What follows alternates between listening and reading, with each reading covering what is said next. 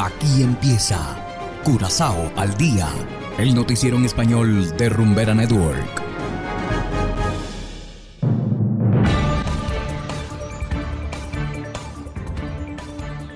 Muy buenas tardes, estimados oyentes de Rumbera Network 107.9 FM. Igualmente saludamos a quienes nos escuchan en formato podcast a través de noticiascurazao.com. Hoy es jueves 15 de septiembre de 2022 y estos son los titulares. Formación vial obligatoria para infractores. Cantidad de turistas sigue aumentando. Hunda y otro banda tendrán nueva iluminación inteligente. Y en internacionales, 45 países de la ONU piden a Daniel Ortega liberar presos políticos. Esto es Curazao al día con Ángel Van Delden.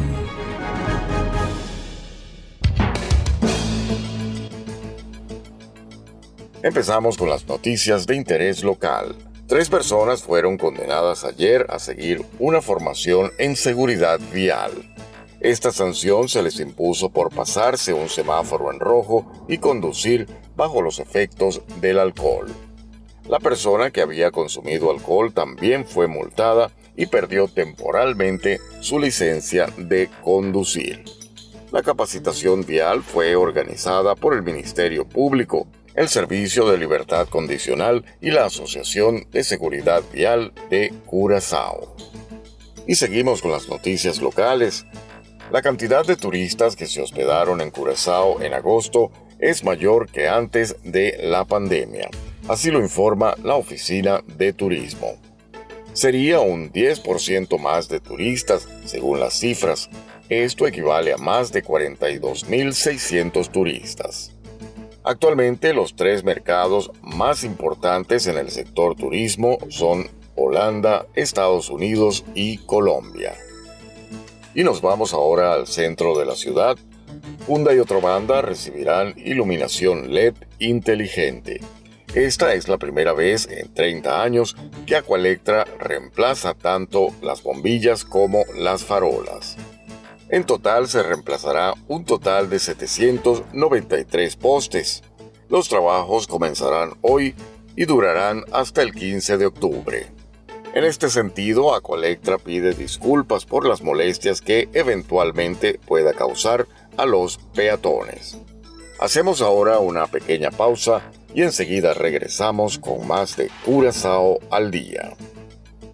¿Y cómo bailas tú eso, bebé? Cuando tú me besas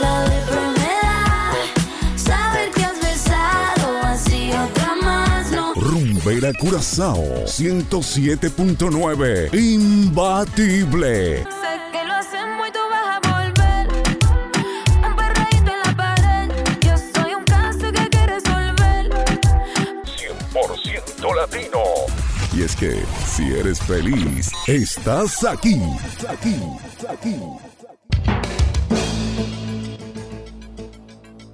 Continuamos ahora en el ámbito internacional.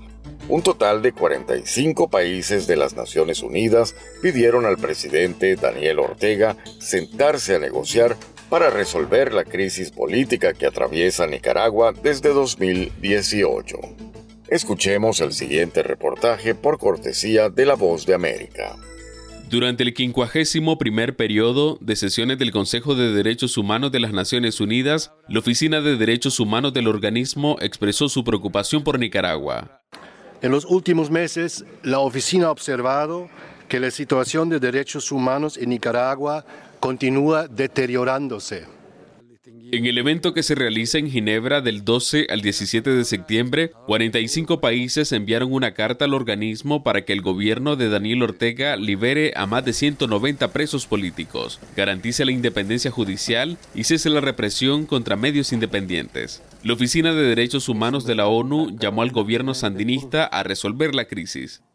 Un diálogo nacional significativo, inclusivo y participativo es una de las vías más eficaces para resolver la actual crisis social, política y de derechos humanos. El mandatario aún no responde al llamado de las Naciones Unidas. Sin embargo, legisladores aliados a Ortega sostienen que el gobierno sandinista es respetuoso de los derechos humanos y de las libertades públicas. Un partido político que ha sido capaz de construir un modelo inspirado en los derechos humanos.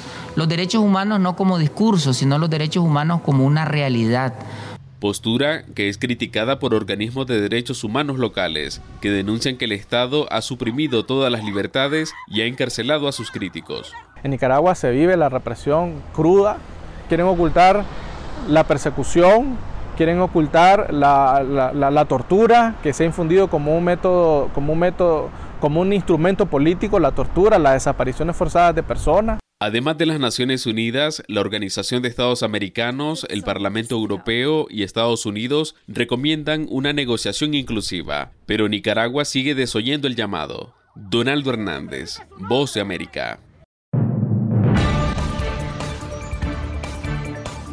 Y de esta manera llegamos al final de Curazao al Día.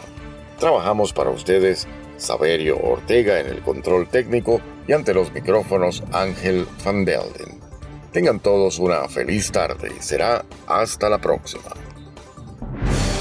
Aquí termina Corazao al Día, el noticiero en español de Rumbera Network, 107.9 FM.